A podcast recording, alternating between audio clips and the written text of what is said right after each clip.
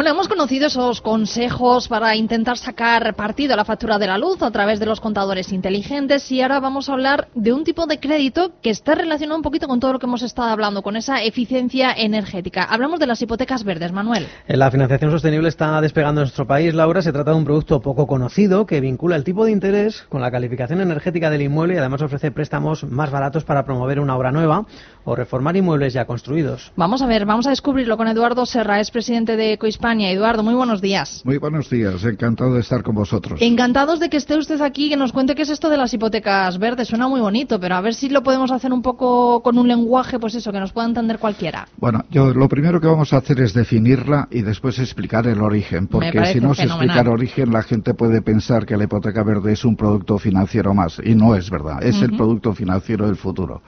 Una hipoteca verde, como bien habéis expresado al principio, lo que hace es premiar con un tipo de interés más bajo a aquellas edificaciones que tienen una eficiencia energética muy buena y eh, tendrá un tipo de interés más alto eh, cuando la, eficiencia energética sea más mala. Eh, esto es la definición fundamental. Y digo que es el futuro porque a partir del 1 de enero del 2021 todas las hipotecas deberán ser hipotecas verdes. Vamos, no es el futuro, es que tiene que serlo ya. Inmediato. inmediato, porque 2021 parece que está muy lejos, pero está a la vuelta de la esquina. Está muy cerca. El origen de todo esto proviene de la cumbre eh, del cambio climático de París del año 2015 en el que los 55 países que formaron parte de, dicha cumbre acordaron que en los próximos años eh, la temperatura del planeta no debería crecer más de 2 grados.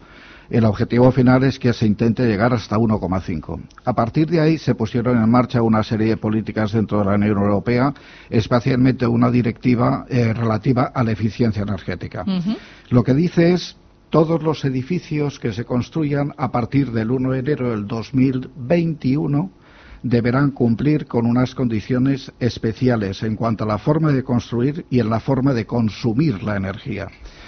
De ahí nace una iniciativa que se llamó la iniciativa EMAP, que lo que hace es definir cuál será el estándar de esas hipotecas que deberán existir dentro de la Unión Europea.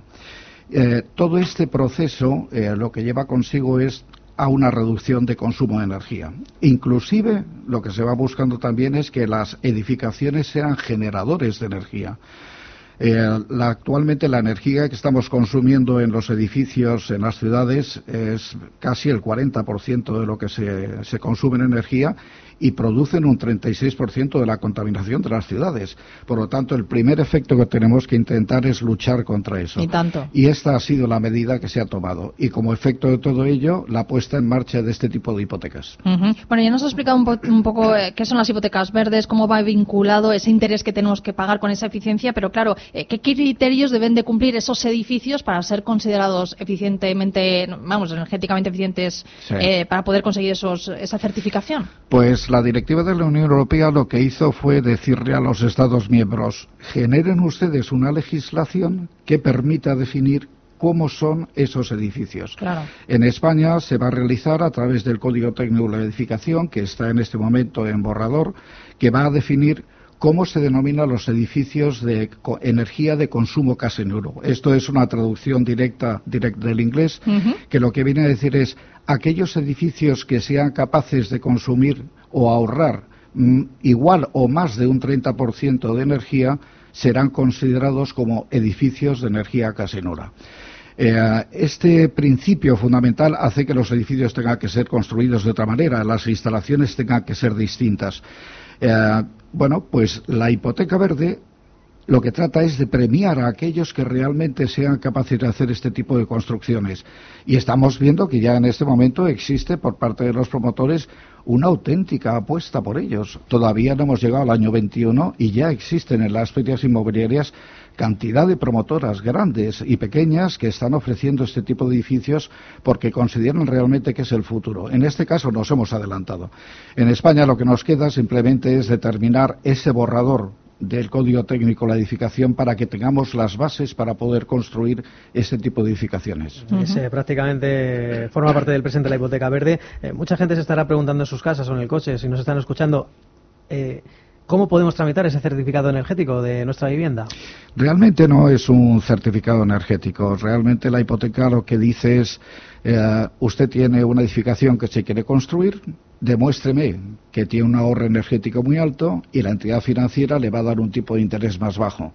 Hemos visto recientemente que algunas, perdón, algunas de las entidades financieras más grandes españolas ya están anunciando bajadas de un 0,1 o hasta un 0,25 en el tipo de interés normal de una hipoteca. Eh, esto es el futuro. Lo que tiene que ver la gente es que no solamente va a beneficiar al promotor que hace la promoción, es que cuando el, que compra la vivienda y se subroga la hipoteca va a tener ese beneficio durante 20 o 25 años según dure la hipoteca. Claro, porque no es solo para los promotores, es para los, esta hipoteca me refiero, o sea, es para los promotores y también para los usuarios de estas viviendas. Por supuesto, sin lugar a duda, el promotor es el que fabrica el inmueble, pero el que lo vive posteriormente es el que tiene que tener auténticamente ese beneficio. Y por lo tanto, si restamos al tipo de interés normal, un 0,10 o un 0,25 durante 20 años, estamos hablando de un ahorro especialmente importante en la cuarta amortización de la hipoteca. Este, digamos, es el principio fundamental, ayudar al que se va a hipotecar. Pero adicionalmente hay que pensar que si ahorramos energéticamente, también ahorramos en nuestra factura de la energía. Es verdad que una parte de la factura muy grande es impuesto, pero cuanto más reduzcamos, menos pagamos. Por lo tanto, la hipoteca eficiente lo que pone en, en manos del usuario final es un ahorro considerable en la misma, un ahorro en la energía y, por lo tanto, la capacidad de que ese inmueble sea devuelta la, hipoteca con más facilidad. Vamos, que nos eh, vamos a aprovechar todos, quiero decir, no solo con la hipoteca de esos tipos de interés que van a ser más reducidos, o son, mejor dicho, porque ya están en funcionamiento, muchas de ellas, son más reducidos que, la hipoteca habitual, sino que eh, al poder estar en esa vivienda que energéticamente es eficiente, eh, también ahorramos en nuestro bolsillo con esa reducción, ese recorte de la luz, del precio de la luz, y de, todo tipo de energías. Va muchísimo más lejos, ya no solamente es el consumo de la energía eléctrica, es que inclusive se habla de la reutilización del agua. Decir, que la gente piense que realmente no solamente es el hecho del suministro de lo que es la energía eléctrica para poder iluminar o para poner en marcha tus electrodomésticos, es que también podrás reutilizar tu propia agua. Esto implica ahorros adicionales. Por lo tanto, estamos yendo mucho más allá que el mero hecho del ahorro energético. Hay que pensar en que el ahorro energético es la defensa realmente de nuestro mundo. Tenemos muy poco tiempo y que las generaciones futuras son las que nos van a juzgar por lo que no hayamos hecho hoy. Otro punto importante, Eduardo. Eh, eh, préstamos eh, con unas condiciones eh, ventajosas para promover vivienda nueva como para hacer reformas en inmuebles ya construidos. Sin lugar a dudas, la Unión Europea ha puesto en marcha ahora esta primera directiva para los edificios nuevos.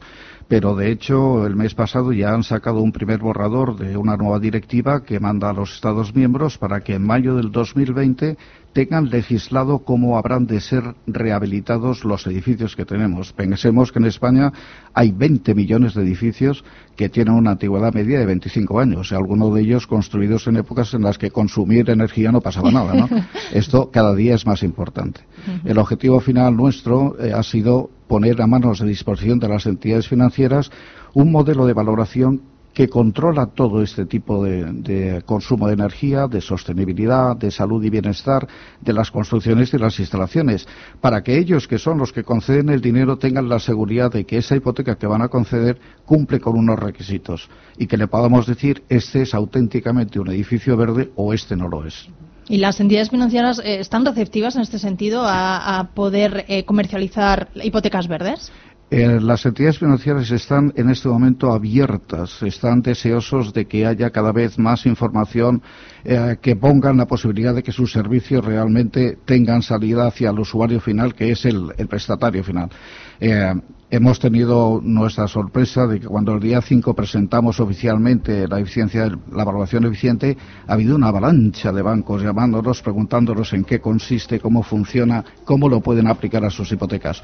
Están todos eh, iniciando los estudios, algunos llevan ya trabajando años, pero desde luego lo que está claro es que lo pensemos como lo pensemos, la hipoteca del futuro es verde y está ahí. Y un color muy bonito de esperanza, de intentar dar esperanza al futuro de nuestro país a través de, de este tipo de, medidas. Eduardo Serra, presidente de Cohispania, eh, solo felicitarle por este tipo de iniciativas y apostar por la calidad de, de, nuestro país, tanto en la Unión Europea como de España, para intentar conseguir también, pues eso, un, un, país mejor, ¿no? De donde podamos aprovecharnos todos, como nos decía. No es el futuro, sino yo creo que es el presente. Efectivamente es el presente y yo creo que tenemos que estar muy orgullosos de que nuestros promotores estén empezando a acompañarnos en ese viaje. Es importante. Gracias, Eduardo, por acompañarnos. Muchas gracias a vosotros.